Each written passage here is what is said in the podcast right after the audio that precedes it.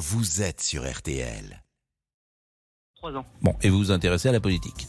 Je m'intéresse beaucoup à la politique euh, depuis, euh, depuis longtemps et je suis étudiant en droit.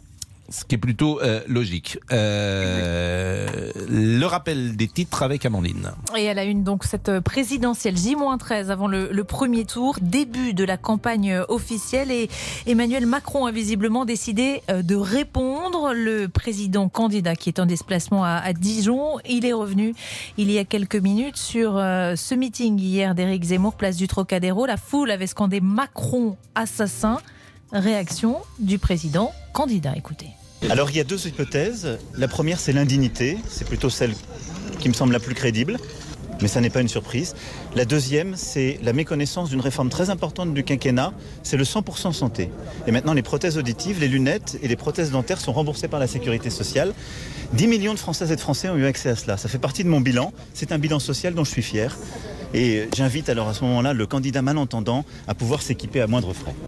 Ça y est, Benjamin Sportouche, le, président est en campagne vraiment. Ben oui, rentre coup pour coup et la campagne commence vraiment réellement parce que de fait, nous n'avions pas d'image comme celle-là et là, on doit en avoir vraiment une avec des mots forts et certainement qu'il y aura des échanges entre candidats à distance. Merci à vous, Benjamin. Petit coup d'œil à notre météo avec vous, euh, Louis Baudin, et une journée particulièrement douce. Vous allez avoir chaud avec votre pull. Oui, exactement. Mais Oui. le matin, il fait frais. Donc, Oui. euh, c'est pour ça, Non, mais vous avez euh. Oui. Non, mais il pense à la fin de la Je ne vais semaine. pas, je vais pas l'enlever à la mi-journée, puis je pense à la fin de la semaine. Je suis Oui. prévisionniste, donc effectivement, je vous annonce ce, changement de temps. Alors, pas aujourd'hui. C'est de la vrai que que- vous avez Attendez, on va faire les choses dans l'ordre. Donc, du soleil Cet après-midi d'abord. la moitié est cet après-midi. T-shirt. Un petit voile nuageux dans l'ouest, mais sans conséquence. Et puis quand même en fin de journée sur la Bretagne arrivera les prémices de cette dégradation avec un ciel plus chargé, voire quelques gouttes de pluie. Toujours un peu de vent d'autant sur la région toulousaine. Et puis cette température, vous l'avez dit, très douce, hein, 20 à 23 degrés dans toutes les régions. Oui, demain c'est terminé, Alors fini. voilà, c'est terminé. hein. Dès la nuit prochaine, insidieusement, les nuages vont revenir par l'ouest. Donc demain matin, déjà beaucoup plus de nuages dans toute cette moitié ouest. Et puis la pluie, petit à petit, va faire son retour là aussi de la Bretagne au Nord-Pas-de-Calais. Bref, sur toute la moitié ouest. Il faudra aller près des frontières de l'Est pour échapper à cette dégradation qui de toute façon arrivera les jours suivants avec une très nette baisse des températures. Et vous l'avez dit, à partir de la nuit de jeudi à vendredi, on surveillera de la neige à très basse altitude, notamment dans les régions de l'Est. Neige qui évidemment va tomber en abondance sur tous les massifs. Et juste, on a tous regardé sur nos téléphones le temps là pour, pour la semaine. Et il y a des petits flocons qui apparaissent sur les applications. Exactement. Louis à Paris, mais il va pas neiger à Non, Paris, on est d'accord. Pour l'instant, à Paris, c'est pas, c'est- il n'est pas prévu de neige. Moi, il du sable à Paris. Voilà, c'est- c'est vrai qu'il y aura du sable sur Il les y aura voitures du sable et de la neige, qui était météorologiquement, c'est compliqué. Non, c'est dans l'ordre. D'abord le sable et peut-être la neige en fin de semaine. Merci Louis. Et pour faire un tour complet de ce qu'est le dressing RTL, sachez que Ludovic Van de Kerkhoff, qui était à la rédaction en chef aujourd'hui, euh, a un t-shirt blanc euh, du meilleur effet qu'on porte généralement un jour de Tour de France. Et euh, merci à lui, bien sûr, à la rédaction en chef. Merci à Louis Baudin euh, pour euh, cette météo. Et merci à Amandine. Il est 13h04. Nous sommes avec les auditeurs et avec Benjamin Sportouche, le chef du service politique, qui est resté pour quelques minutes jusqu'à 14h30. Les électeurs ont la parole. Pascal Pro sur RTL. Vous aurez le droit, vous aurez une permission vers 13h30 si tout va bien, Benjamin Sportouche. pause de deux minutes, quoi. Mais vous êtes, vous, je vous jure, vous aurez une permission. Bon, Pierre-Antoine, jeune et politique, étudiant en master en droit. Euh, D'abord, dans votre fac, euh, on vote pour qui? En droit, a priori, on vote plutôt à droite, Pierre-Antoine. Oui, on vote plutôt à droite, mais euh, on peut dire que ça a changé. Quand je suis arrivé euh, il y a quelques années maintenant, euh, c'était plutôt orienté, euh, dirons, centre droit. Maintenant, c'est, faut qu'on se le dise, les, les étudiants, les jeunes qui arrivent sont plutôt radicaux, mais que ça soit à droite comme à gauche. C'est-à-dire que les, ceux qui vont arriver, euh, ils vont pas spécialement penser en termes de candidats, mais en termes de, de philosophie, ou vision de voir la société. Et donc les, les plus jeunes ouais, vont être plutôt radicaux, que ça soit à droite comme à gauche. Mais qu'est-ce que vous entendez, par exemple, comme idée concrète qui vous paraît radicale? Bah, alors je je sais pas si euh, si euh, les concepts euh, voilà, les concepts sont clairement identifiés.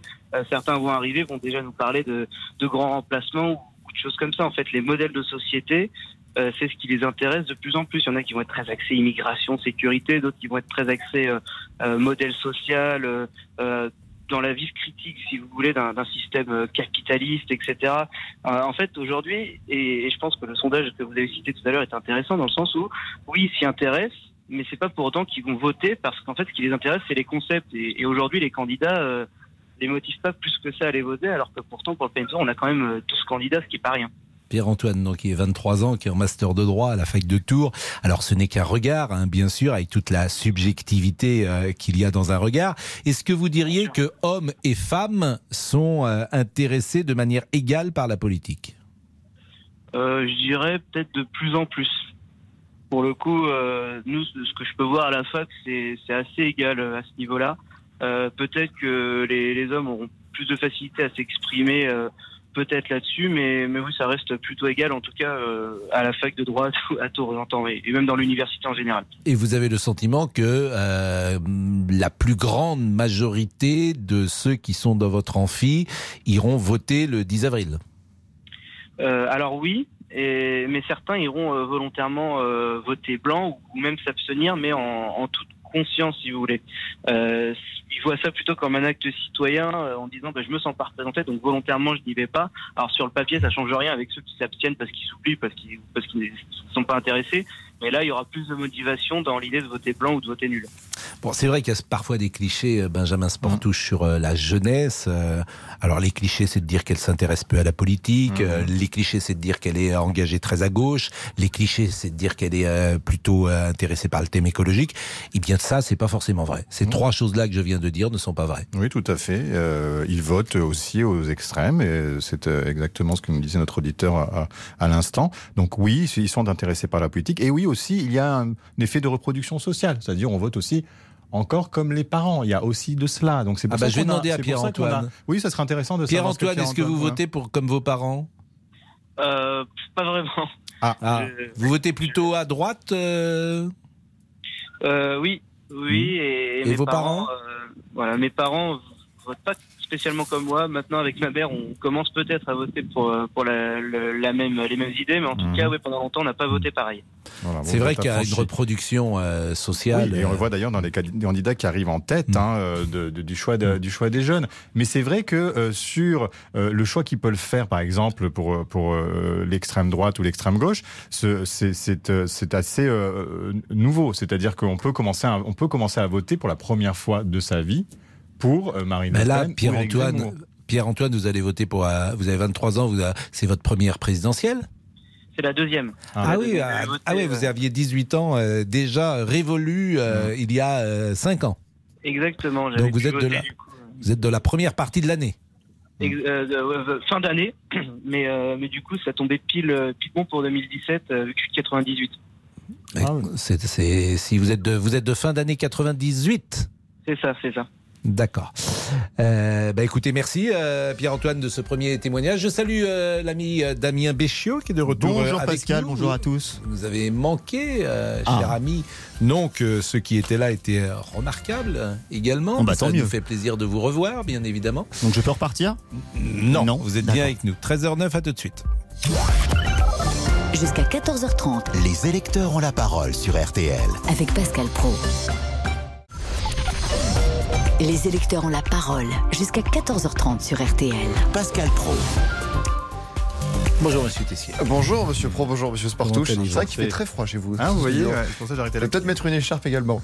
Les électeurs ont la parole tous les jours dans l'émission. Selon notre sondage BVA pour Orange, RTL et M6, près de la moitié des jeunes de 18 à 24 ans déclarent s'intéresser à la politique. Adélaïde Zulfikar-Passik, la directrice du département opinion de BVA, était l'invitée de RTL Midi. Les jeunes échangent régulièrement des informations sur la campagne présidentielle autour d'eux. 8 sur 10 déclarent en parler avec leur entourage, c'est beaucoup. Donc on aurait tort de dire que l'élection présidentielle n'intéresse pas les jeunes. Au contraire, et ils sont d'ailleurs les trois quarts des jeunes inscrits à dire s'y intéresser. C'est un niveau similaire à celui qu'on mesure pour l'ensemble des Français. Parlez-vous de l'élection présidentielle avec vos enfants s'ils sont en âge de voter? Eh bien, appelez-nous dès maintenant au standard 3210 3210. Nous sommes avec Théo. Bonjour Théo. Bonjour Pascal, vous allez bien? Et vous? Ça va, super, oui. Vous êtes étudiant en droit également? Oui, étudiant en droit, oui. Bon, est-ce que ce que disait Pierre-Antoine, euh, vous Semblez oui, d'accord avec lui ou est-ce qu'il y avait des petites différences dans votre Ah, je amphi suis, je suis d'accord avec lui. euh, oui, je suis d'accord avec lui. C'est ce que je vois dans ma fac de droit. hein. C'est une fac qui est plutôt de droite, euh, centre droit. Mais euh, j'ai enfin, j'ai envie de dire, moi, ça fait trois ans que je suis dans cette fac. Et euh, j'ai remarqué que là, cette année, par exemple, les premières années sont euh, beaucoup plus radicaux, comme, euh, comme le disait euh, l'auditeur précédent, que bah, ceux de ma promo et même ceux qui sont en master en, M- en M1 ou en M2. Euh, et aussi, je pense qu'il faut préciser aussi que 48%, 48% le chiffre de 48% de jeunes qui s'intéressent à la politique, ça veut pas dire, ça veut pas forcément dire 48% vont aller voter. Je pense que Mm. beaucoup vont s'abstenir, euh, beaucoup vont voter blanc aussi. Euh, mais dans tous les cas, quand, quand, enfin, quand je vois euh, les dernières, le, dernier, taux de participation aux élections régionales où il y avait euh, 9 jeunes sur 10 qui n'étaient pas allés voter, je trouve que c'est plutôt euh, rassurant de voir qu'il y a un espèce de regain euh, d'intérêt euh, par rapport à la politique. Il est logique que des étudiants en droit s'intéressent à la politique. Il y a évidemment des passerelles entre le droit constitutionnel, entre la vie que vous aurez peut-être si vous préparez, pourquoi pas, une école d'administration euh, de type régional d'ailleurs ou national comme Feu à l'ENA. Donc ça, c'est c'est plutôt logique. Dans les mesures, par exemple, des candidats, les 1063 euros proposés par Jean-Luc Mélenchon pour euh, des jeunes qui euh, seraient en faculté. Qu'en pensez-vous, Théo? Bah, moi, euh, personnellement, je suis plutôt de droite. Donc, les propositions de Mélenchon, je suis pas, je suis pas fermé à ce qu'il dit, mais c'est pas, c'est pas, si vous voulez, c'est pas, c'est pas ce que, euh, je suis pas le public visé, si vous voulez, parce qu'après, peut-être qu'on vient pas du même milieu social. Dans les facs de droit, on est sur du milieu euh, qui vote plutôt à droite, parce que euh, c'est aussi de la reproduction sociale. Hein, ça vient de milieux sociaux qui sont plutôt euh, classe moyenne supérieure ou classe aisée. Euh, donc, on est beaucoup moins perméable euh, au discours euh, de Mélenchon, par exemple, euh, alors que, à contrario, dans certaines autres facs, ça va être le cas des facs de lettres, par exemple. euh, là, les étudiants vont être beaucoup plus, euh, comment dire, perméables justement à ce genre de discours. Euh, moi, les propositions de Mélenchon sur la jeunesse, j'en ai regardé certaines. Je m'en sens pas spécialement concerné, mais après, c'est vrai qu'il y en a certaines qui sont, euh, qui sont, euh, enfin, qui, donnent envie, mais c'est, c'est- pour moi, c'est un peu de la démagogie sur, sur certains Est-ce que vous votez comme vos parents Euh, alors, euh, ma mère est de gauche, mon père est de droite. Moi, je suis plus à droite que mon père. Mais euh, du coup, il n'y a pas vraiment de reproduction sociale, puisque euh, comme j'ai une mère de gauche, très à gauche, et un père plutôt. euh, Alors ça, c'est intéressant. Votre mère est très à gauche, c'est-à-dire qu'elle est, euh, elle vote Mélenchon? Euh, oui, oui. Bon, Oui, et oui, vous, vous êtes très à droite, c'est-à-dire que vous votez Zemmour Euh, pardon? Je dis vous, vous votez à- à- très à droite, dites-vous, c'est-à-dire que vous Ah votez. Zemmour peut-être? Oui, euh, oui. Moi, moi, moi, je, je, enfin, je pense que je vais voter Zemmour, et mon père était plutôt droite filloniste. Je pense qu'il va être plutôt pour Pécresse ou Macron, je sais pas. Alors, je retire ma question parce qu'avec le temps de parole, et c'est mon ami. Laurent Tessier qui est là et qui est le juge de paix, figurez-vous que je n'ai pas le droit de poser cette question. Alors, je vais, euh, pour le temps de parole, dire, vous votez peut-être Nathalie Arthaud ou, Ah, Pou- ou Poutou, ou, euh, je veux dire, ou Jean Lassalle, euh, ou, etc., ou Anne Hidalgo. Mais non, mais c'est très intéressant. Simplement, alors, sans citer de nom, j'imagine que les conversations à la maison, entre votre mère extrême gauche et vous extrême, extrême droite, en tout cas très à droite, ça doit être. Euh, euh, faut peut-être pas en parler justement. Faut peut-être pas Bah, discuter après, On peut, ensemble. même rajouter, euh, on peut même rajouter une de mes. Enfin, j'ai deux sœurs. Il y en a une qui est d'extrême gauche et, et une qui est euh, aussi à droite que mon père. Donc, c'est vrai que c'est. Ah, c'est bon, sympa après, votre on- famille, dis donc. Mais c'est rigolo. ouais. C'est pas si Après, fréquent, moi- je moi, pense. J'ai hein. déjà un article, Pascal, qui disait qu'un de vos enfants votait très à gauche aussi. donc, Non, j'avais fait un petit euh, billet euh, en 2017 parce que ma fille Morgane à l'époque était en fac et j'avais dit euh, ma fille Morgane, 20 ans, s'apprête à voter Jean-Luc Mélenchon. Le Seigneur m'envoie cette épreuve. Bon, et en fait, j'avais découvert pendant la campagne de 2017 que des gosses un peu favorisés, disons-le, élevés dans des quartiers sympathiques de la capitale, étaient tous mélenchonistes. Bah J'avais bah- découvert ça. Des, des- ils étaient à Sciences Po, ils étaient euh, dans des facs euh, à la Sorbonne, etc. Et alors, j'ai l'impression que ce mouvement-là, je parle sous le contrôle de euh, de, de, de- de Benjamin. J'ai l'impression qu'il y a moins cet effet-là cette année pour Jean-Luc Mélenchon. Alors, il attire quand même un vote jeune, assez. euh, Mais jeune intello, vous voyez, jeune bourgeois parfois. Oui, oui, oui, c'est vrai. C'est vrai que pour l'instant, ce vote-là, euh, jeune, intello, il est plutôt vers Emmanuel Macron quand on, quand on regarde les, les- les statistiques. Mais c'est vrai qu'en même temps, vous avez la reproduction sociale d'un côté, et puis de l'autre côté, s'affranchir. Et dans le cas de Théo, par exemple, c'est vrai que vous êtes plutôt je ne vote pas comme mes parents. Il y a cette double articulation. On peut voter pour euh, comme parce que on a des échanges avec nos parents et que finalement on s'identifie à, leur- à ce à ce qu'ils pensent, ou alors on s'affranchit parce que quelque part on se construit aussi intellectuellement et politiquement de manière singulière. Bon, dans la famille de Théo, donc il y a trois enfants, il y a deux sœurs et, et il y a vous, Théo? c'est ça, oui. Vous êtes le dernier? Ah oui, je suis le dernier. oui. Et je m'en doutais. Je sais pas pourquoi le garçon c'est toujours le dernier après deux sœurs. Donc euh, vous êtes le dernier. Donc il y a la première sœur elle est de droite, la deuxième sœur est de gauche, le Ça, fils. copine est de gauche aussi. Le fils est à droite, le père est à droite mais centriste et la mère est extrême gauche. Sacré repas de famille. Hein. Ah, Et dites donc, moi je viens chez vous. hein. Là, on va se marrer. On va s'amuser, pardonnez-moi de cette trivialité. Merci beaucoup, Théo. Bah, Merci à vous, Pascal. Ah. Passez une bonne journée. Bah non, merci. Et puis pardonnez-moi pour ce temps de parole parce que euh, notre ami euh, Laurent Tessier va être notre grand expert là-dessus et il me dira ce que je peux dire et surtout ce que je ne peux pas dire. Monsieur Boubou qui est là aussi, qui a passé sans doute un bon week-end. Excellent week-end, Pascal. bien Quelques sûr. lectures peut-être, quelques Pas beaucoup de lectures. Méditations, Non, non, non, quelques une lecture. cinémas. euh, on fera une lecture sur mon avenir, peut-être tout à l'heure, Pascal. Ah, vous Voilà. nous direz comment s'est passé ce Ah oui. week-end. Ah oui, oui, des rebondissements, bien sûr. Des rebondissements. Ah bah oui. Vous nous mettez l'eau à la bouche, ami. Il est 13h18. Les électeurs ont la parole sur RTL. Jusqu'à 14h30 avec Pascal Pro sur RTL. Les électeurs ont la parole. Laurent Tessier. C'est le sujet qui vous fait réagir au standard. Selon notre sondage BVA pour Orange RTL et M6, près de la moitié des jeunes de 18 à 24 ans déclarent s'intéresser à la politique, mais 15% de cette catégorie d'âge déclarent ne pas être inscrits sur les listes électorales. Alors, qu'est-ce qui ne va pas? Comment expliquer chez certains ce désintérêt pour la politique? Écoutez l'avis d'Adélaïde Zulfikar Passik, la directrice du département opinion de BVA. La difficulté des jeunes à se projeter, se reconnaître, euh, notamment dans les candidats, euh, ils ont moins l'intention d'aller voter le 10 avril. 64% seulement des 18-24 ans, euh, c'est un niveau qui est inférieur de 10 points environ à ce qu'on mesure aujourd'hui pour la moyenne des Français. Alors, ce n'est pas nouveau. Euh, C'était déjà le cas en 2017. Ils ont été 28% à s'abstenir contre 22% en moyenne. Et de manière générale, on sait que les, jeunes- euh, les, les jeunes pardon, votent moins que les Français, mais ça implique effectivement une réflexion sur comment est-ce qu'on renoue le lien entre les Français et la politique, les jeunes et la politique. Est-ce que c'est par euh, les conditions du vote, euh, la représentation? Ça, ça pose question. Les électeurs ont la parole au 3210. 3210. Nathalie est avec nous. Bonjour Nathalie. Bonjour Pascal. Vous êtes assistante maternelle. Alors, euh, vous, vous avez euh, des enfants euh, qui Oui, s'intéressent 24 beaucoup à et la 18 politique. ans. Mm, mm. 24 et 18 ans. Oui. Et de quel... à garçon ou fille? Eh bien les deux. La grande 24, Mm. ça sera son deuxième vote euh, présidentiel et le garçon, ça va être son premier vote. Bon, est-ce que euh, toute la famille vote de la même manière? Du tout, du tout, du tout. Et en tout cas, moi, mes enfants sont... Alors, mm, je pense que c'est aussi dans l'éducation. Nous, on est très intéressés par la politique. En ce moment, on écoute beaucoup des émissions de débat, des émissions politiques.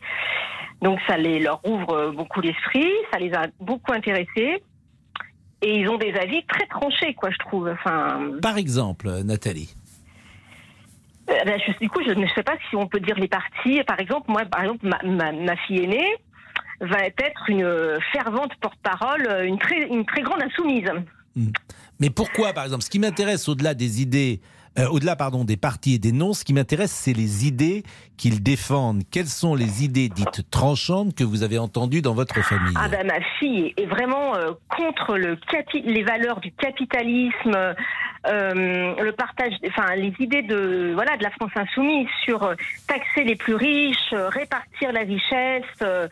voilà, ça c'est vraiment des valeurs Auxquelles elle croit pour elle. Ah, ah, absolument. Qu'est-ce qu'elle fait dans la vie professionnelle à 24 ans? Elle, elle travaille, elle est chimiste, euh, elle est technicienne chimiste. euh, voilà, elle a un emploi, un CDI, euh, voilà. Et dans une entreprise privée ou dans une entreprise Oui, dans une entreprise privée. bah, Mais voilà. pourrait- Enfin, par exemple, son livre de chevet, très sincèrement, c'est le livre de la France insoumise, quoi. Hein Oui, Enfin, non, je veux mais- dire. Bon. Donc, euh, leur partage des richesses. Bon, c'est- vrai que les gens sont quand même taxés. hein, les riches sont taxés en France, euh, euh, quand même. Euh, et c'est bien normal. Euh, et votre. euh, alors, donc, ça, c'est une, euh, une Donc idée ça, très tranchée.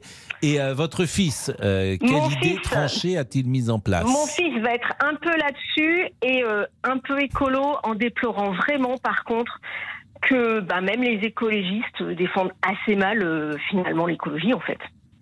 Donc, il trouve En fait, que les vrai, écologistes ne euh, vont pas assez loin. Bah, c'est, ben, ils, ben, ils trouvent même qu'ils en font peu. Hein. On est dans de l'idéologie sur des débats euh, qui Hmm. Mais sont pas qu'est-ce ce qu'ils qu'il aimeraient voudrait, par trouver, en exemple, fait. votre fils? Est-ce qu'il va jusqu'à. Ben, euh, s'ils sont intéressés sur l'environnement, sur la planète, Hmm. alors vous regardez des émissions, vous parlez des océans, vous parlez. Mais en fait, on n'entend pas de ils entendent pas de vraies propositions là-dessus. Donc du coup, euh, il s'interroge vraiment quoi sur euh, lui, par exemple, il se dit mais la place de l'écologie dans cette campagne, euh, elle est nulle en fait. Mais ça, c'est une des surprises, Benjamin Sportouche, je trouve, de cette campagne, si tant est qu'il y ait des surprises. Je trouve que Yannick Jadot, on aurait pu imaginer euh, que son score annoncé, hein, il est quand même à 6 points, euh, c'est assez faible par rapport à la place qu'a l'écologie aujourd'hui dans notre vie. Alors qu'est-ce que ça veut dire? Ça veut dire que les autres ont récupéré ces thèmes?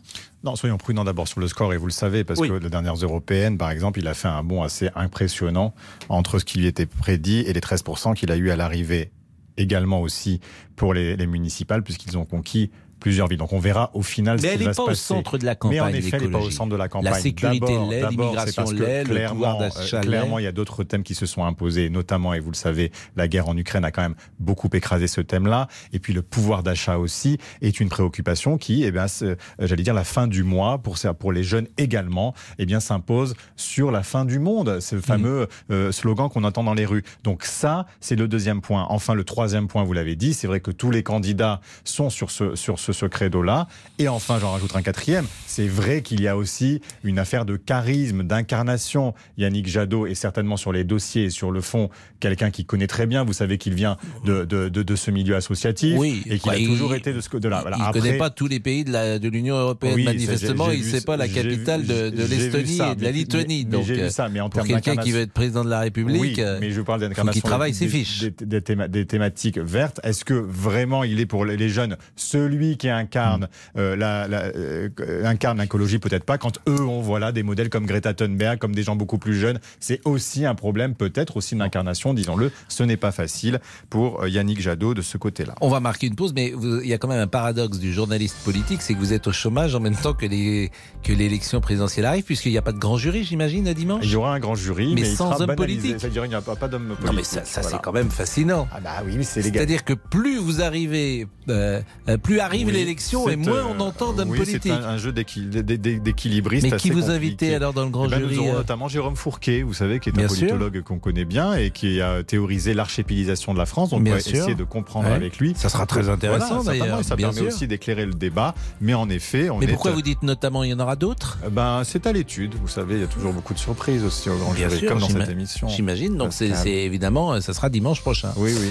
Bah écoutez, merci euh, d'être resté avec nous. Et vous allez dire un mot aussi de ce qui s'est passé aussi au meeting d'hier, je crois, avec. euh, Ah ben vous, voulez rester avec nous encore quelques, Moi, quelques instants encore une petite demi-heure Allez, bah, restez avec nous. Alors je pensais que vous aviez un, un rendez-vous. Mais finalement, vous avez enlevé votre minutes. écharpe et, et vous êtes avec nous désormais euh, jusqu'à la fin de la encore. nuit. Il est 13h27, la pause. Jusqu'à 14h30, Les électeurs ont la parole sur RTL. Jusqu'à 14h30, Les électeurs ont la parole sur RTL. avec Pascal Pro. Et nous sommes cette fois avec euh, Laurence, je pense, pour euh, conclure euh, ce sujet jeune et politique. Laurence, euh, vous avez 50 ans, vous habitez Toulouse, vous êtes dans les assurances et vos enfants de 19 et 22 ans, euh, c'est eux qui vous ont donné envie de vous intéresser à la politique? Ils m'ont, euh, oui, bonjour. En Bonjour. fait, ils m'ont, ils m'ont remotivé euh, parce que j'étais un peu déçue euh, des débats politiques euh, pour cette présidentielle. Donc, j'allais aller voter avec mes convictions anciennes. Et en fait, ils m'ont montré le site du youtubeur Hugo Décrypte. Et euh, en fait, ben, je me suis rendu compte qu'ils en connaissaient plus que moi sur euh, les idées euh, pour les élections politiques. Et, euh, et donc, euh, je me suis dit, oui, oui, oui, mais en fait, les jeunes s'intéressent à la politique. Alors, je connais pas Hugo Décrypte, pour tout vous dire. Euh, c'est sur quel réseau social? Sur YouTube. D'accord. Voilà. Voilà. Et, et, euh, je suis pas. Alors, on a accès comment? On va sur YouTube, Oui, on met Hugo, Hugo Décrypte. Décrypte. Et euh, qui euh, Eh ben, c'est un jeune journaliste qui a autour de lui une équipe de journalistes, hein, Oui. une rédaction, et donc c'est à destination d'un public jeune. Et donc, par exemple, il a un journal quotidien, hein, je crois que c'est ça, euh, où il, il décrypte l'actualité, notamment en, en ce moment euh, l'actualité politique. Et c'est vrai que c'est plus. vous, vous le connaissez ce, ce Ah, journal? Ah bah oui, j'ai regard- regardé. C'est vrai que c'est très Mais bien c'est lui fait. que vous devriez inviter peut-être, euh, pourquoi pas un jour à Non, RTL parce que sinon serait- il va me voler mon boulot. Mais pas du tout, c'est. ah, vous invitez que des gens qui veulent pas vous. mais non, mais c'est intéressant. Moi, je Oui, connais pas Hugo sûr, bah, Décrypte. non, mais vous pourrez- et c'est un vrai succès, invité. Manifestement. C'est un vrai succès. Il a un million et demi d'abonnés sur ses chaînes. Ouais. Et c'est financé comment 350 000. Ah bah il y a aussi de la publicité sur ses vidéos, hein, bien Ouais. évidemment. Ça, vous avez raison. Ça reste quand même. Bah, je vais regarder ça, vous voyez, euh. Laurence. Et vous regardez ça tous les soirs? Alors, euh, ben, je- du coup, je me suis mise à le regarder parce Ouais. que c'est très bien fait. Il y a des fiches aussi de, synthétiques euh, sur euh, certains sujets. Par exemple, euh, faut-il renforcer les liens avec l'Union européenne? Et donc, vous avez très synthétisé euh, chaque candidat s'ils sont contre, pour ou C'est tous les jours. Euh, ben oui, oui, oui. Euh, Il y a les actus quotidiennes, puis après il y a des fiches sur euh, des sujets, et après il y a euh, en une minute, ils posent des questions à chaque candidat, ils doivent répondre oui ou non. Et ils ont Bah écoutez, on va aller faire un petit tour et avant la fin de l'émission, je pense qu'on va pouvoir écouter peut-être une minute ou une minute trente de Hugo Oui. Décrypte. Bon, vous, est-ce que vous savez pour qui vous allez voter, Laurence? Oui. Bon, faut pas le dire, hein, parce que autrement là, sais. je suis très ennuyé. Et vos enfants, est-ce que vos enfants votent comme vous? Je ne sais pas. Ah bon? Non. Je, c'est- Vous je savez pas ce que pensent vos enfants? non. Je- oh, J'imagine, mais je ne les interroge pas. Euh, voilà, vous savez, la politique, la religion, l'éducation. euh, Ah oui, mais alors on parle de rien. Alors si on parle pas de ça, de quoi voulez-vous parle, parler? On en parle, mais on, on dit ses idées, mais euh, voilà, après, euh, ils sont dans leur isoloir, ils ce qu'ils veulent. Moi, j'ai plutôt des enfants qui pensent à gauche. Je ne sais pas pourquoi. Ils sont jeunes, mais il y a. C'est pour équilibrer, Pascal. Mais arrêtez de dire des choses pareilles. C'est le temps Mais- de parole. Mais, mais c'est le temps de parole à la maison. mais Mais souvent, non, les jeunes, au début, ils- ils, à ont gauche, un- et puis après, j'ai l'impression. Oui, j'ai l'impression que les jeunes, il y a un domaine social, euh, que de, de l'injustice peut-être qui est vécu d'une manière euh, plus euh, importante quand on est jeune, mais faut se méfier aussi des, des clichés. En tout cas, merci vraiment beaucoup Laurence de ce témoignage. Et puis euh, on va essayer de, de faire une séquence Hugo décrypte. Alors Even, Even ou Ewen Bonjour. Bonjour, Pascal, vous m'entendez bien? Oui, ça, euh, je vous entends très bien. On dit Ewen ou Even? On dit euh, Ewen. Ewen, E-W-E-N, c'est plutôt euh, celtique. Ah, c'est euh, j'ai euh, deux parents qui sont bretons, donc, euh, Ah. donc, euh, donc voilà. Et vous habitez Paris? Euh, J'habite Paris, oui, exactement. euh. Bon, alors hier, évidemment, ce Macron assassin, entre guillemets, fait beaucoup parler et je vois que euh, les euh, militants d'Éric Zemmour reprochent aux journalistes, au fond, de ne parler que de ça, parce qu'effectivement, il n'y avait pas que ça dans le meeting et le meeting était Moi, euh, je- sans doute plutôt pas- réussi. Je suis pas, je suis pas militant en soi. hein. C'est, euh, euh, moi personnellement, je suis allé, je suis allé au meeting vraiment pour prendre connaissance de, de ben, un peu de, du contexte, euh, du contexte du parti, plus ou moins du, du programme. Mais c'était, je suis absolument pas militant pro Éric Zemmour. Mais est-ce que vous avez entendu, vous, vous étiez dans la foule, oui, vous avez entendu les Ah Macron oui, oui, je, je, je l'ai entendu. Euh, maintenant, euh, maintenant, c'est vrai que je trouve la, la réaction un peu disproportionnée. C'est-à-dire que on l'a entendu une fois. Euh, les critiques étaient, étaient surtout faites euh, contre Éric Zemmour euh, parce que bah, parce que c'était lui qui organisait le meeting, mais lui n'a jamais, euh, il- en soi, il a jamais, euh, il a jamais demandé à ce que à ce que quelqu'un scande, ni même. euh, Enfin, il- Bah il- oui, il- ça c'est, euh, j'ai envie de dire heureusement quand même. Mais euh, ce qu'on lui reproche, c'est de ne pas euh, être intervenu euh, à la manière d'Édouard Balladur, par exemple, lorsque Édouard Balladur avait dit euh, "Je vous demande de, de vous arrêter". Paraît-il d'ailleurs, Benjamin Sportouche, que c'est souvent dans, dans l'esprit des, des candidats ce syndrome Balladur? Oui, tout à fait. C'est ce que je vous disais euh, hors antenne tout à l'heure, c'est-à-dire ne pas couper l'enthousiasme aussi d'une euh, d'une foule. Il y, a, plusieurs choses de ce qui, s'est passé hier. Je pense que voilà, euh, c'est aussi un, nouveau entrant dans la dans, dans l'arène politique. Euh, Éric Zemmour, il faut une foule. Enfin, une, une foule, ce n'est pas facile. Je pense qu'il l'a il dit qu'il l'a pas entendu, mais ça a dû lui parvenir. Et donc à ce moment-là, il faut être capable de canaliser une foule. Donc c'est vrai qu'à ce moment-là, il aurait dû intervenir. On nous dit qu'il l'a pas entendu, mais en tous les cas, c'est vrai qu'il y a dans l'esprit de tous les candidats, quels qu'ils soient, il y a cette fougue face à eux, il y a cet, cet enthousiasme, et ils veulent surtout pas le briser parce que c'est un élan pour eux. On l'a vu récemment, par exemple, avec Valérie Pécresse. Pourquoi aussi elle a échoué euh, quand elle était au Zénith? C'est parce que vous aviez des jeunes dans la salle qui parlaient, qui scandaient, qui l'encourageaient, et elle n'a pas su, eh bien, diriger, gérer cette salle. C'est une difficulté, et quelque part, ils se sentent emportés par ce mouvement, et parfois débordés, dépassés. Ce fut le cas hier. Merci beaucoup et, et Wen, restez quand même quelques secondes avec nous puisque Cédric est là euh, pour euh, ce thème et euh, notre ami Sportouche reste quelques secondes encore avec nous. Les électeurs ont la parole jusqu'à 14h30 sur RTL. Avec Pascal Pro. Votre avis nous intéresse. Appelez le 3210, 50 centimes la minute. Jusqu'à 14h30 avec Pascal Pro sur RTL. Les électeurs ont la parole. Euh, Laurent Tessier, ce qui est important euh, de préciser pour Hugo Décrypte, euh, c'est qu'il y a des interviews des hommes politiques, donc on ne peut pas les diffuser à l'antenne. Oui, des hommes et des femmes politiques, donc forcément. Mais après, on va trouver un autre extrait où là, pour le coup, il n'y aura pas de, de discours de, de politiciens. Voilà, voilà rassuré. En attendant le sujet qui vous fait réagir au standard et au 3210, eh bien ce sont ces paroles entendues hier lors du meeting d'Éric Zemmour à Paris, Macron assassin. Éric Zemmour a été accusé par une partie de la classe politique d'avoir laissé la foule scander ces mots. C'est choquant pour le communiste Fabien Roussel. Ce n'est certainement pas ça la droite, ce n'est pas ça ma France, a lancé Valérie Pécresse.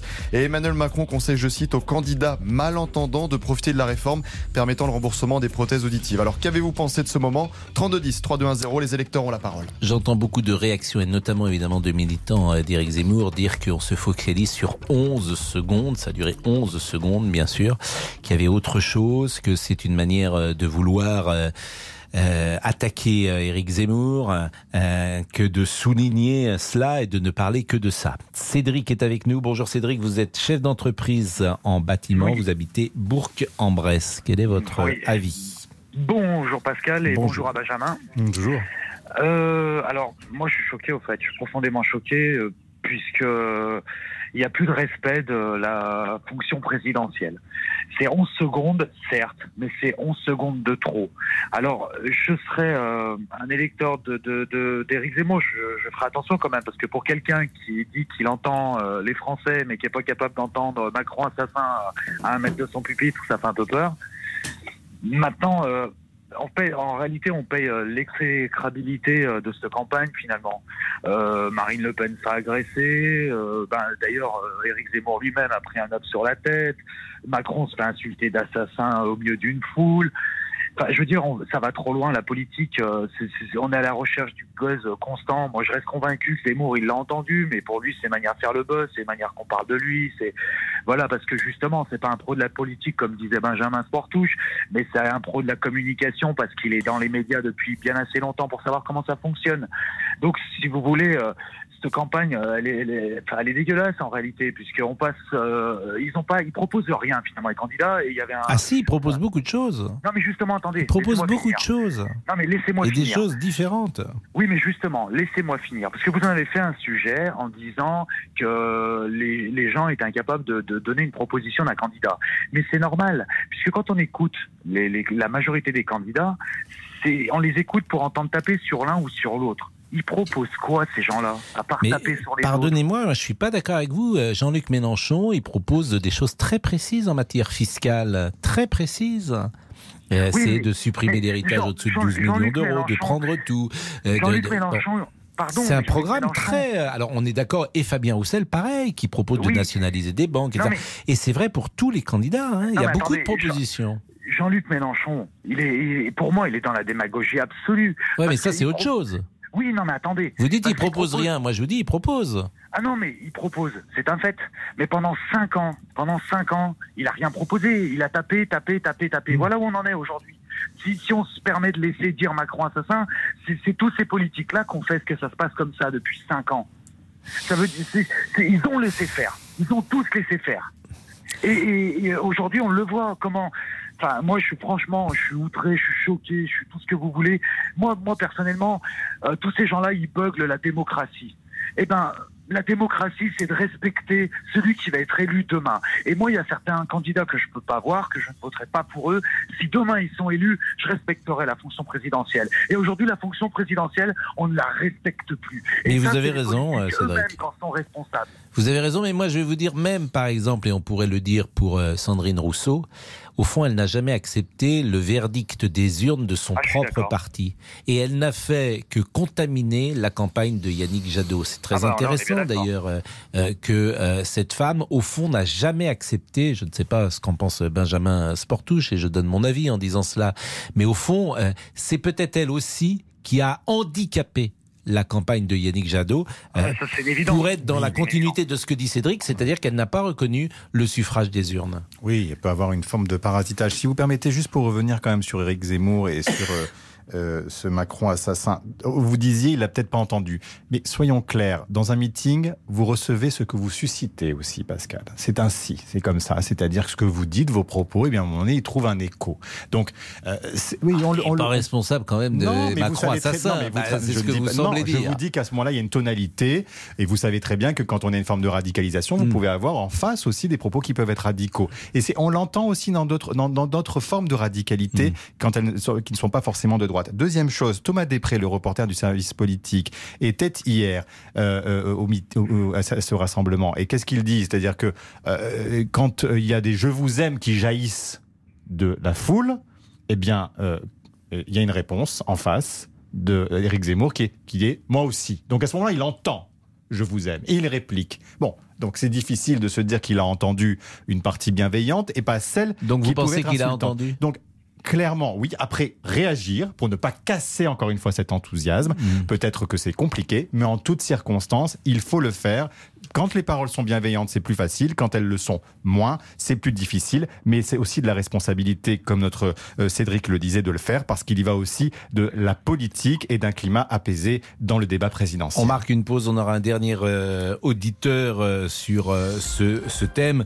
Au-delà d'ailleurs de ce qui s'est passé euh, euh, au Trocadéro, on voit quand même les tensions qui traversent la société française ces derniers jours. C'est à Bastia, c'est en Guadeloupe, c'est sur les ronds-points. On a ce, euh, ce sentiment que la rancœur, quand ce n'est pas la haine, domine et forme ce long cortège de passions tristes qui semble marquer euh, l'époque. À tout de suite. Les électeurs ont la parole jusqu'à 14h30 sur RTL. Avec Pascal Pro. Les électeurs ont la parole jusqu'à 14h30 sur RTL. Pascal Pro. Laurent Tessier. Les images ont fait le tour du monde et vont vous faire réagir. Pendant la cérémonie des Oscars, l'acteur Will Smith est monté sur scène pour gifler l'humoriste Chris Rock, l'un des présentateurs. Oh, wow!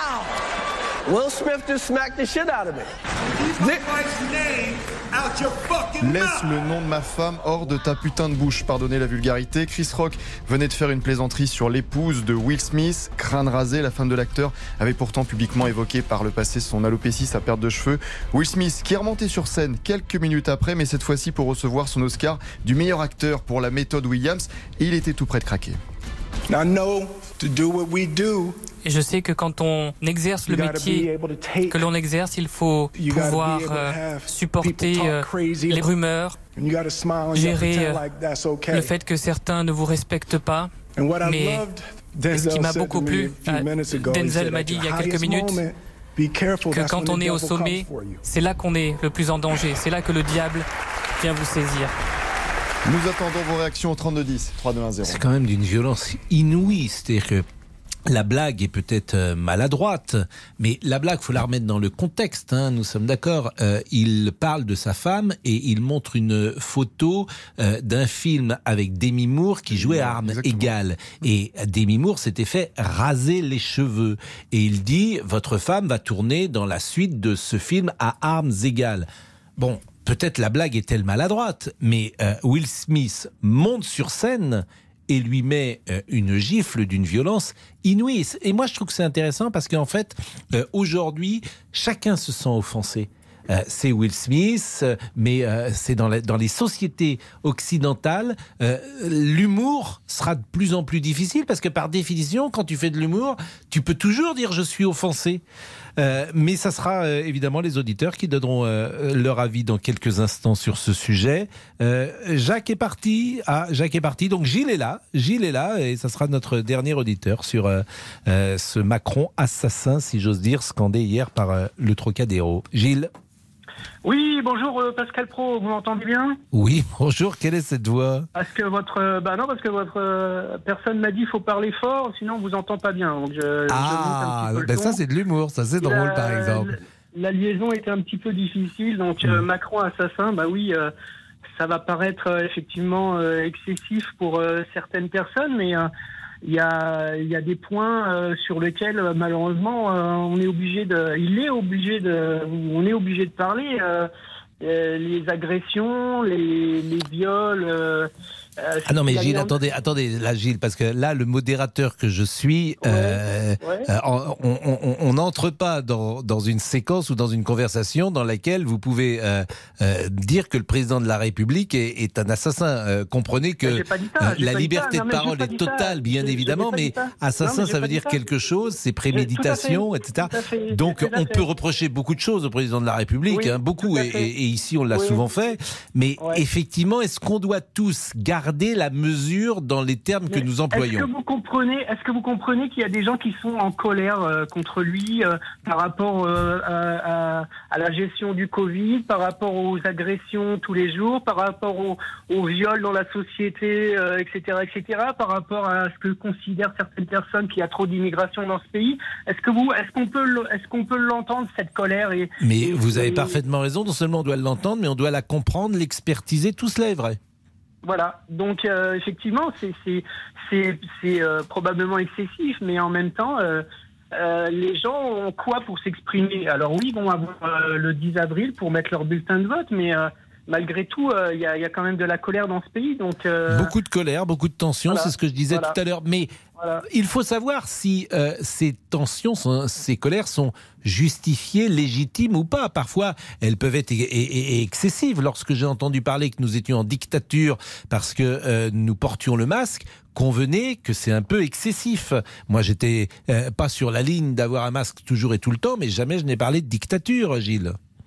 Je comprends bien, mais euh, de mon point de vue, euh, lorsqu'on interdit euh, aux médecins de prescrire, il y a quand même une certaine liberté. Je reviens sur l'histoire du. Je crois du pas qu'on les a interdits de Hein prescrire, Gilles. Euh, bah, excusez-moi, mais renseignez-vous. Euh, Je pense qu'il y a des médecins, ils n'ont pas le droit de, pres- de prescrire. Je certains pense pas que ce soit exact. Un d'accord. médecin euh, prescrit. On est bien on a- d'accord. On, a le droit. euh, euh, renseignez-vous, vous verrez qu'il y a certains, il y a certains, les médecins n'ont pas le droit de prescrire certains médicaments, notamment dans le cadre du Covid. On va pas refaire l'histoire du Covid, mais il me Je, semble je que- répète, il Gilles, me- je pense qu'un médecin, pour en avoir Bah, parlé avec vous- beaucoup, a une liberté de prescrire ce qu'il veut, comme il veut, Bah non, quand il veut. bah non, monsieur, bah non, monsieur Pro, je suis désolé, renseignez-vous. euh, il y a- des suis médicaments. renseigné, Bah, c'est votre avis. Bah, c'est votre avis. Moi, je Mais vous non, c'est pas un avis, c'est un fait, euh, non, Gilles. bah, c'est un fait. Bah, moi aussi, c'est un fait.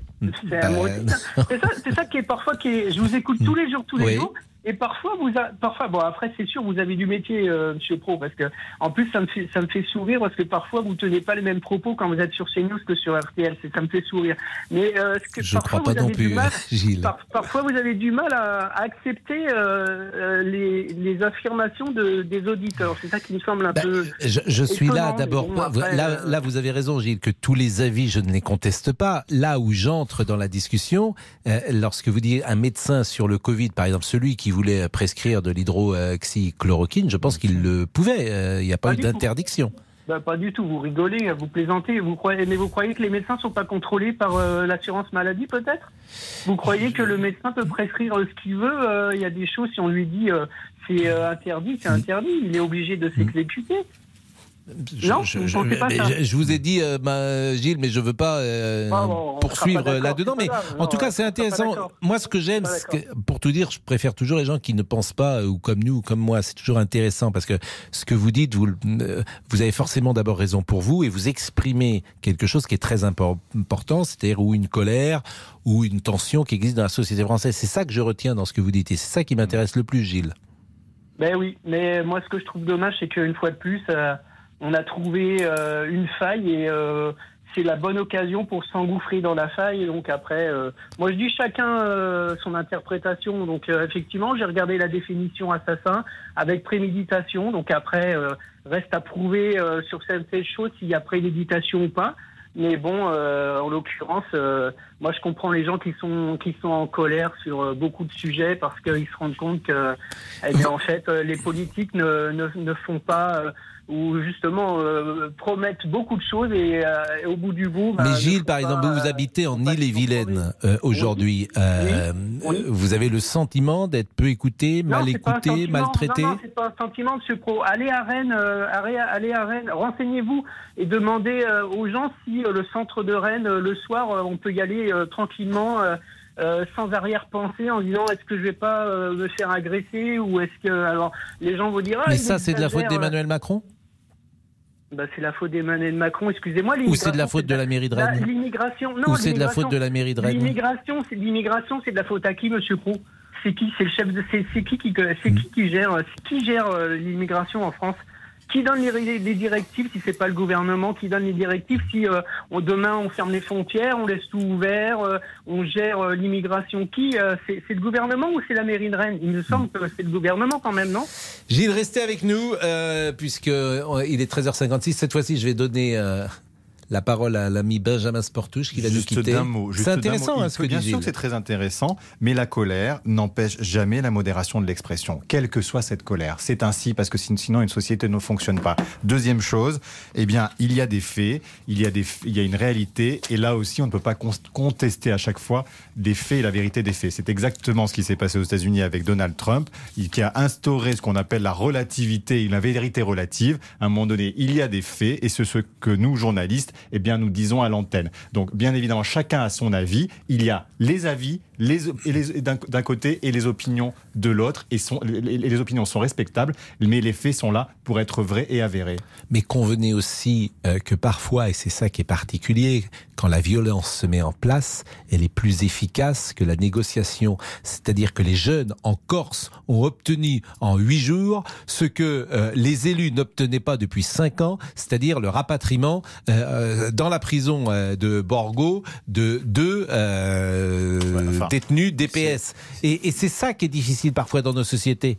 C'est que la violence est parfois efficace. Et certains, ceux qui ne n'utilisent pas la violence, se disent mais il y a que ça qu'ils entendent. Pardon, à la violence a succédé aussi la négociation et le dialogue. C'est-à-dire qu'à un moment donné, il peut y avoir un départ à un moment donné où les gens expriment quelque chose, puis après s'instaure un dialogue et de cela peut sortir une décision et une, une position politique dont on le verra vers où elle va exactement. Mais Bon. ce n'est jamais une conclusion, c'est une prémisse qui permet et qui doit permettre le dialogue. Je me faisais évidemment là euh, l'écho de ce que j'entendais.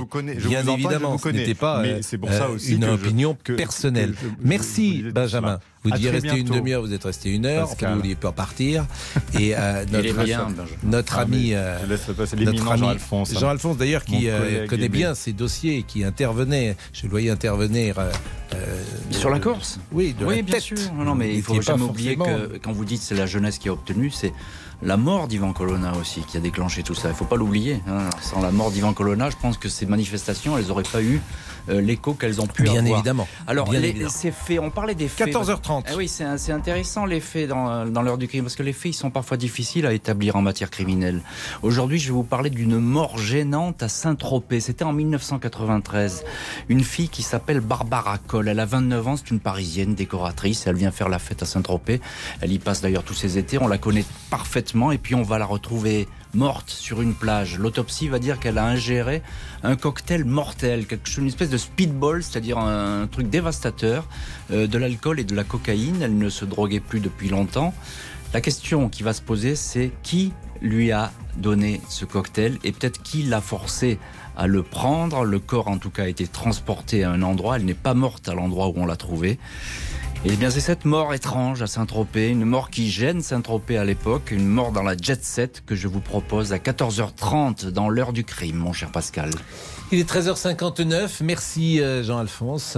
Agnès dans une seconde pour euh, le rappel des titres. À tout de suite. Politique, sport, culture, l'actualité complète en un clic sur rtl.fr. Il est 14h01.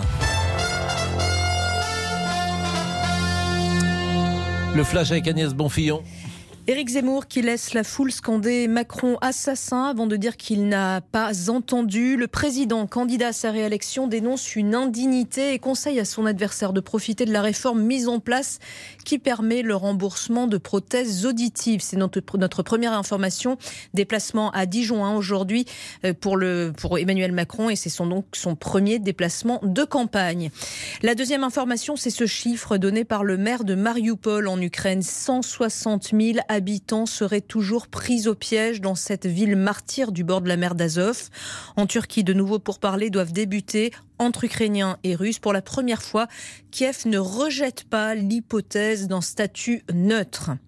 La guerre en Ukraine qui est responsable en partie de la flambée des cours du pétrole. Troisième information, conséquence très concrète dont vous vous êtes peut-être déjà aperçu. Le prix des billets d'avion, ça grimpe. Vous avez constaté des hausses de 10 à 60 euros, Arnaud Touche. Oui, et cela concerne majoritairement les vols moyens et longs courriers. Par exemple, depuis la semaine dernière, il faut débourser 40 euros de plus chez Air France pour faire un Paris-La Havane. Des hausses inéluctables aussi chez Air Caraïbes et French Bee, comme le détaille Marc Rocher, le président de ces compagnies. Les prix du billet d'avion en long courrier ont augmenté sur le marché français d'environ 8%, plus 20 euros vers les destinations comme euh, les Antilles françaises et environ plus 15 euros sur les destinations américaines de French Bee. La photo prix du baril de Brent qui a flambé ces dernières semaines et des temps de vol qui s'allongent à cause de la fermeture d'espaces aériens en Ukraine et en Russie. Mais pour autant, ces hausses seront temporaires, analyse Jean-Louis Barou, spécialiste du secteur aérien. On a eu la grosse crise en 1973, ça a commencé là, c'était un choc. Mais on l'a eu en 2008, on a eu à la guerre du Golfe. Donc le pétrole fait des sauts, mais après le système redescend parce qu'il y a moins de demandes et donc les stocks ont été faits et donc les pétroliers doivent écouler leur production. Et certaines compagnies achètent également du kérosène des mois à l'avance à des prix un peu plus bas pour éviter des hausses importantes comme aujourd'hui. Arnaud Touche pour RTL. La météo demain. Ah, J'ai de mauvaises nouvelles, Pascal. Retour des nuages et de la pluie dans une large moitié nord Et demain. froid. Et du froid, ça se fera ça progressivement d'ouest en est. La pluie reviendra également près des Pyrénées, dans le Languedoc-Roussillon. En revanche, le ciel restera plus lumineux près des frontières de l'Est. Et effectivement, l'après-midi, les températures seront en baisse de 15 à 19 degrés. Le résultat du quintet Mais à oui, je me suis Fontainebleau. dit euh, que vous n'aviez pas donné euh, le résultat du quintet. À Fontainebleau, le 13, le 7, le 4, le 2 et le 11, le 13, le 7, le 4, le 2 et le 11. 14h04 sur RTL. Merci Agnès. Vous avez vu la gifle de Will Smith? Ah bah oui. C'est d'une violence inouïe. J'ai cru à un sketch. Exactement. euh, Au départ. on pense que c'est un sketch. Euh, on en parle avec les auditeurs.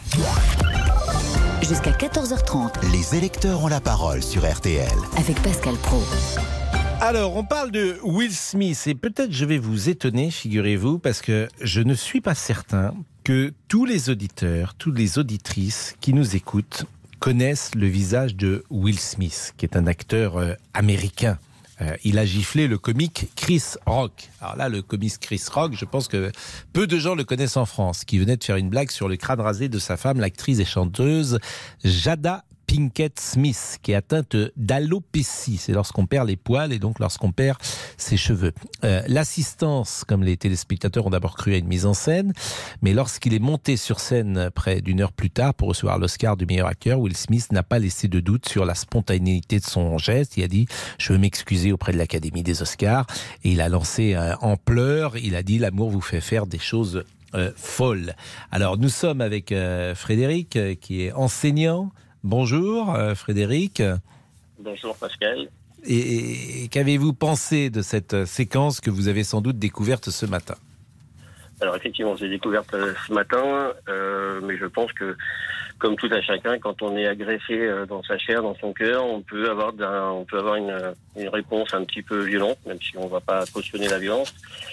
Et euh, je- quand on lit un petit peu ce qui s'est passé, moi je, je suis un petit peu la carrière de Will Smith parce que c'est mon acteur un peu préféré quand même. Et on peut penser qu'ils subissent les risées euh, dans leur pays depuis euh, plusieurs semaines, plusieurs mois, et que bah, il a pété un câble tout simplement euh, parce que bah, euh, se faire chambrer entre guillemets devant un public euh, qui euh, mondial, euh, je pense qu'on peut réagir de cette manière-là. C'est mon avis. Ben non, mais Frédéric, vous avez forcément raison pour vous, selon la, la célèbre formule. Moi, ce qui m'ennuie un peu, c'est que j'ai l'impression que chacun aujourd'hui se sent offensé. Euh, oui, oui. On mais peut après, se sentir offensé. C'est le principe de l'humour. Donc, euh, euh, le Corse va. J'ai vu par exemple que les Corses, il y a eu un petit échange des grosses têtes la semaine dernière avec euh, Laurent Ruquier et Christine Bravo. Il y avait également Florian Gazan. Et j'ai vu sur les réseaux que certains Corses reprochaient euh, ou se sentaient offensés parce qu'avait été dit. C'était un peu de second degré d'humour, tout simplement. Donc il n'y a plus de place. Tout le monde, alors les gros peuvent se sentir offensés si on se moque euh, de leur poids. Les grands, les maigres, les bretons, les, les basques, les paysans, les... euh, en fait, ça n'en finit pas. C'est sûr, c'est sûr. On peut, on peut se moquer de tout euh, quelque part, euh, mais on voit bien que la, la société a vachement évolué et qu'aujourd'hui, euh, si je prends l'exemple d'un Jean-Marie Bigard, il peut plus dire ce qu'il disait il y a 20, 25 ans, 30 ans en arrière.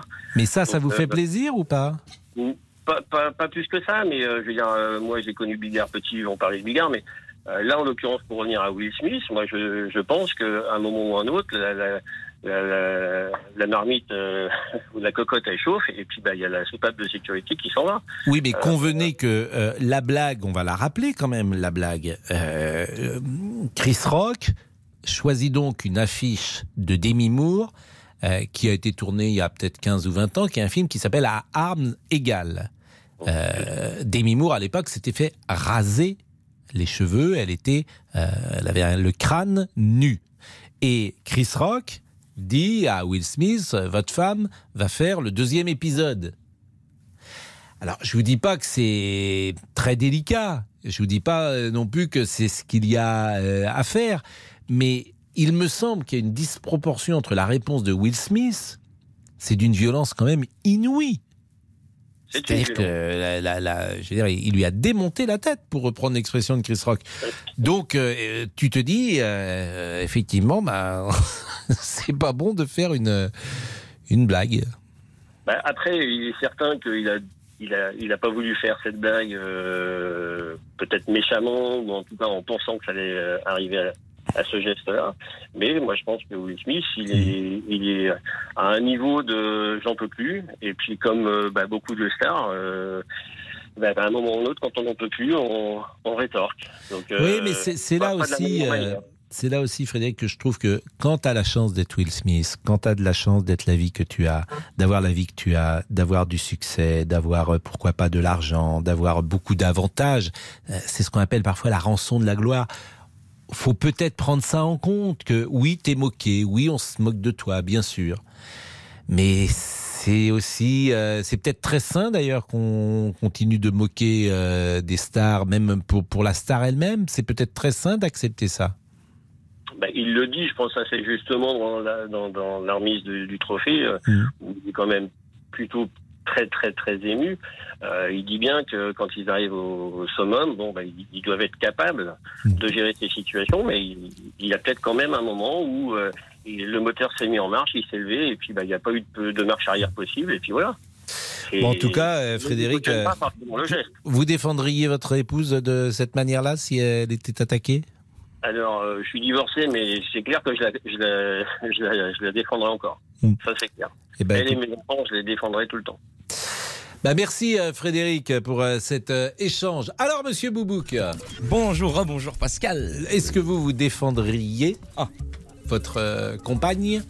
Alors, euh, dans la mesure du possible, mais étant donné que je Si ne sais pas me battre. Oui, oui, mais je ne sais pas me battre. Alors, euh, Justement, avec, ça serait avec encore les plus mots, beau. évidemment. Ça- Oui, oui, oui. Mais non, mais ça serait ça- avec votre petit corps, vos petits poings, ce serait encore plus beau de vous jeter comme ça à l'abordage en sachant que Mon petit corps, mes petits points. bah, que la défaite est peut-être au rendez-vous. Il y aurait Oui, quelque bah ça. chose d'héroïque. Ah bah, c'est sûr que la défaite, ça serait un peu le côté vais tout droit dans la défaite. Bah oui, oui, panache. Enfin, pour l'instant, j'ai personne à défendre. hein. Ça, c'est sûr. C'est ce qu'on m'a dit. Oui, oui. parce que je le dis pour Damien qui est revenu d'un voyage un peu long. Ah Rien oui. n'a changé, c'est ça À, l'autre bout du monde, rien n'a changé, cher ami. Oui. Mais on ne peut pas dire que ça a empiré non plus, ce qui est déjà bien. c'est déjà ça. On est euh, au. Je stagne. Non, mais Je n'ai rien raté. comme ça. On- non, vous n'avez rien, vous n'avez rien raté. Et lui, visiblement, un peu.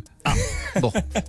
J'aurai un débrief à la cantine. Que dit-on Que Les dit-on réseaux sur les sociaux. réseaux, cher ami Pour Antoine, Will Smith est allé trop loin. C'est une cérémonie regardée par le monde entier. Ça donne une image très négative du cinéma. Louise nous dit Je suis sûre et certaine que c'était un sketch préparé pour faire parler de la cérémonie. Et on conclut avec Marie-Christine Ça a choqué mes enfants et mes petits-enfants. Désolé, Pascal, j'ai la voix cassée un petit peu.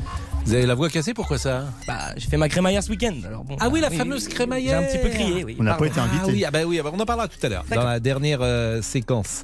Euh, Elodie ou la pause à 14h11, La pause. Béchiot La pause. euh, pendant votre absence, je dois dire qu'on n'a pas beaucoup écouté de musique. Ah et là, je souhaiterais qu'on remette de temps en temps un, Un peu de musique Un peu de. On commencera à partir de demain, Pascal? Si vous le souhaitez. Jusqu'à 14h30 Les électeurs ont la parole sur RTL. avec Pascal Pro. Les électeurs ont la parole jusqu'à 14h30 sur RTL. Pascal Pro. Et nous sommes avec Elodie. Bonjour Elodie, qui habite Bonjour, les. Yvelines. Qu'avez-vous Oui, pensé de cette claque Eh ben moi, j'ai pas du tout été choquée. Au contraire, je trouve que même le geste, il est très beau. C'est un homme qui défend sa femme, qui se fait agresser gratuitement devant le monde entier, quoi. C'est marrant ce que vous dites, Elodie. Je, je- euh, je vais vous dire quelque chose. euh, euh, mon amoureuse m'a dit la même chose tout à l'heure. Ah oui, hein. Elle m'a dit ça, j'étais stupéfait moi-même. Et c'est peut-être, vous voyez, j'étais stupéfait. Euh, Effectivement, euh, et vous dites exactement les mêmes mots. C'est pour ça, pardonnez-moi, j'étais presque surpris. J'ai, je me suis dit, est-ce que je le dis ou pas Mais euh, je n'imaginais pas cela, voyez-vous. Et ce que vous dites, manifestement, il y a quelque chose qui vous touche là-dedans. C'est un homme qui défend sa femme. Eh oui, c'est un homme qui défend sa femme. Je veux dire, on ne sait pas comment elle le vit, elle, au quotidien, sa maladie, en tant que femme et dans son couple. Donc moi, je me mets à sa place. euh, ouais, je, trouve, je trouve ça déplacé et, et violent aussi, du coup, de la part euh, de l'humoriste, soi-disant. Voilà. Mais euh, comment dire, vous, euh, dans, dans le rapport que vous avez, par exemple, euh, parce que c'est toujours un miroir, les choses qui peuvent se, euh, se passer à la télévision ou ailleurs, d'ailleurs, dans le rapport que vous avez, par exemple, à votre compagnon, si il frappe quelqu'un qui se moque de vous, vous ne l'arrêtez pas et vous trouvez que c'est une preuve d'amour. Si, je vais l'arrêter parce que je veux pas non plus que ça dérape, mais pour moi, Bah. oui, c'est une preuve d'amour. Ouais, c'est une preuve d'amour. Mm. Ah oui, Et c'est quelque chose qui vous touche, auquel vous êtes sensible. en tant que femme, oui. Mm. Ouais, ouais. C'est très intéressant, euh, Elodie. C'est très très intéressant. Parce que j'ai l'impression qu'aujourd'hui, c'est tout le monde peut tout dire parce que c'est une blague. C'est vrai que c'est le principe de la blague. Eh oui, mais il y a peut-être des sujets qui sont plus délicats et puis il faut se mettre aussi à la personne qui va être agressée euh, par la blague. Moi, je trouve que euh, on, on sait toujours, euh, même dans un dîner ou dans une réunion, euh, si on est chambré méchamment ou avec bienveillance. On le sait toujours. C'est ça la limite.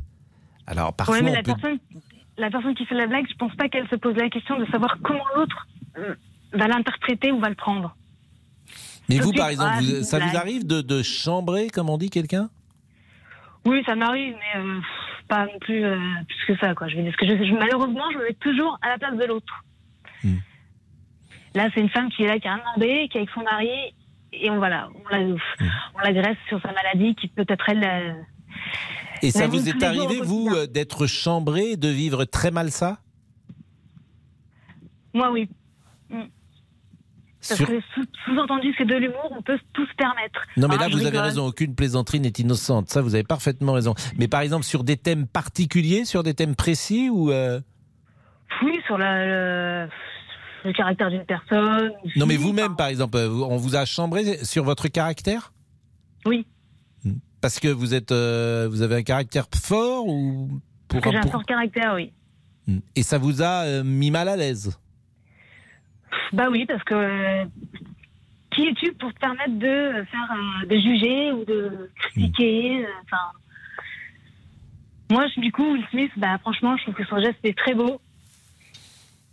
C'est classe.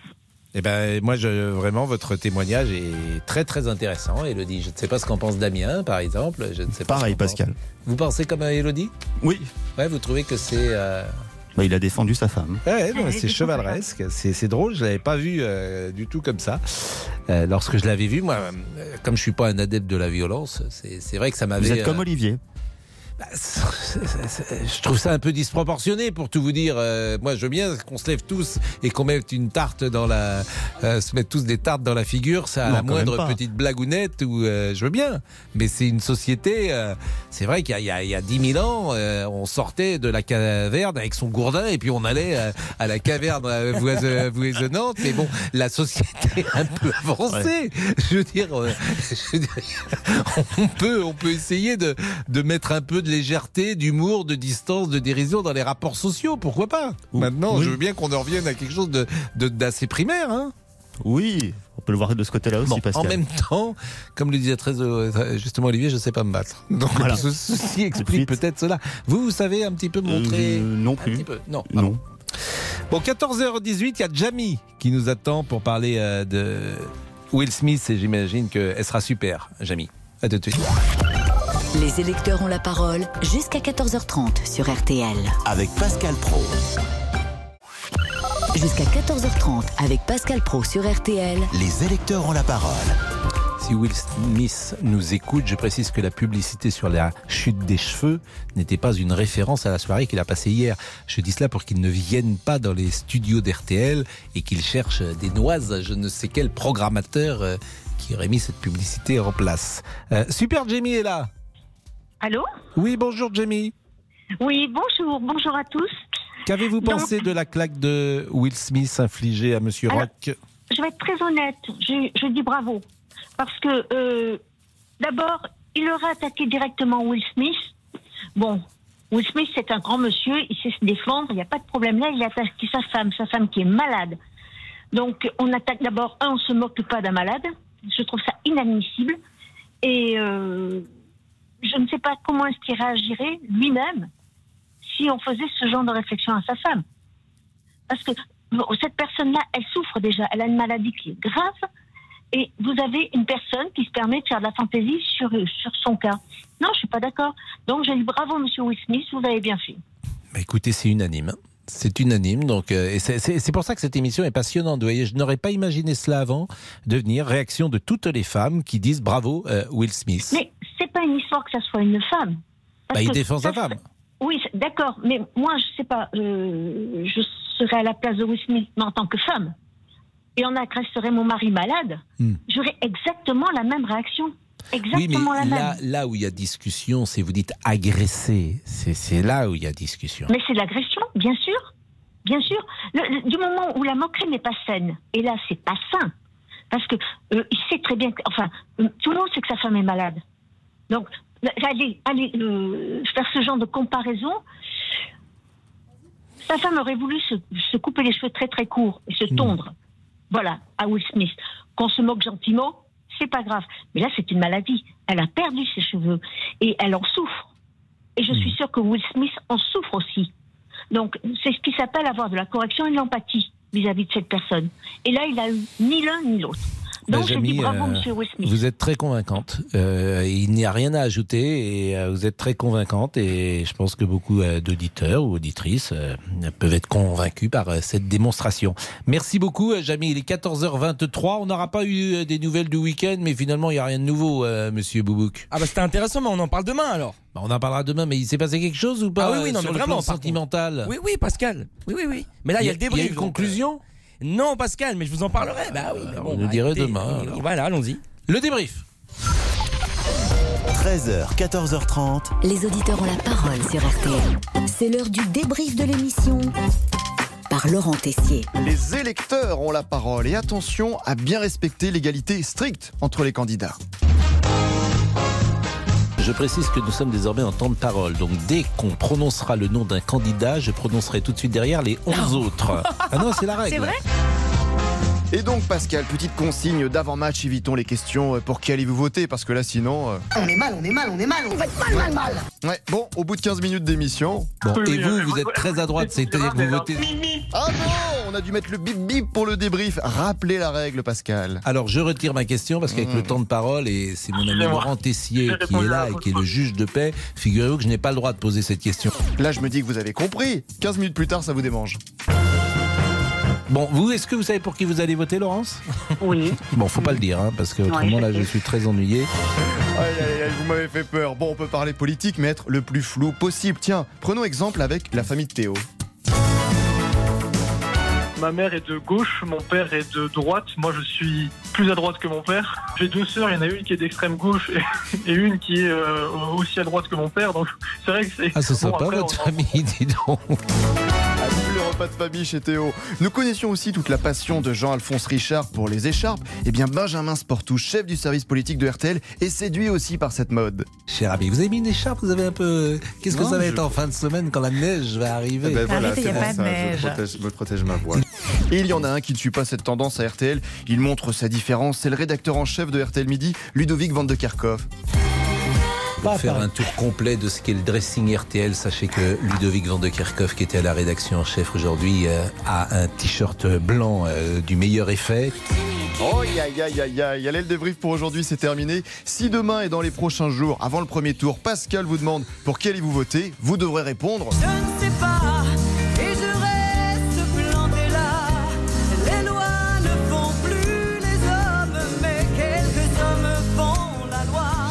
que vous avez passé un bon week-end, monsieur Excellent, mon cher Pascal. Richard. Euh, malgré l'interdiction de rouler pour les vieilles, vieilles voitures, on voulait sortir. Il y avait toute une manifestation prévue à Paris. de- de Et on n'a vieilles pas le droit de rouler Non, à cause des particules fines. Tout le week-end, ça a été interdit. C'est pas vrai. Voilà, Et vous avez une très vieille voiture? C'était la traversée de Paris. Oui, j'en ai quelques-unes, oui, mais oui, mais Quelques-unes en plus? Vous êtes garagiste en plus de- Ah, c'est- une vocation cachée parce que je suis nul en mécanique, mais Bon. j'ai un faible pour l'esthétique. euh, Mais elles ont combien de temps? Elles ont 50 ans, euh, vieille voiture 40 ans? La, la plus vieille est de 1964, fa- faites le compte. Ah, bah, écoutez, 1964, c'est notre année de naissance, donc c'est une 404 ou une- Une Alfa Romeo. Ah ouais ah bah, Un cabriolet Giulia. Mais ça, vaut une, prénom, Giulia. mais ça vaut une fortune, un cabriolet, Julia. Non, non, non, ça dépend l'état. Il y, a- il y a tous les prix. On en trouve sur le marché. Non, non, je vous, je vous raconterai ça. Si vous êtes intéressé, je vous ferai une petite, petite remise. L'heure du crime, ben, l'avantage de... L'heure du crime, ben, Oui. on, on va à Saint-Tropez aujourd'hui. Oui, on do you, roule en do you, do. cabriolet. Oui. Vous êtes d'accord Ben, évidemment, et puis euh, Alfa Romeo, c'est en rouge comme les couleurs d'RTL. Exactement, avec la mort euh, étrange de Barbara Cole, une jet-setteuse euh, à Saint-Tropez. A tout de suite dans l'heure du crime.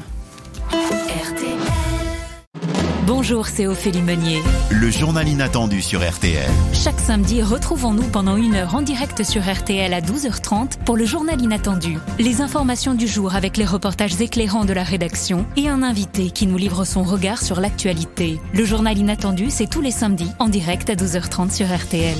Vous avez manqué une émission? Retrouvez-la sur rtl.fr et l'application RTL.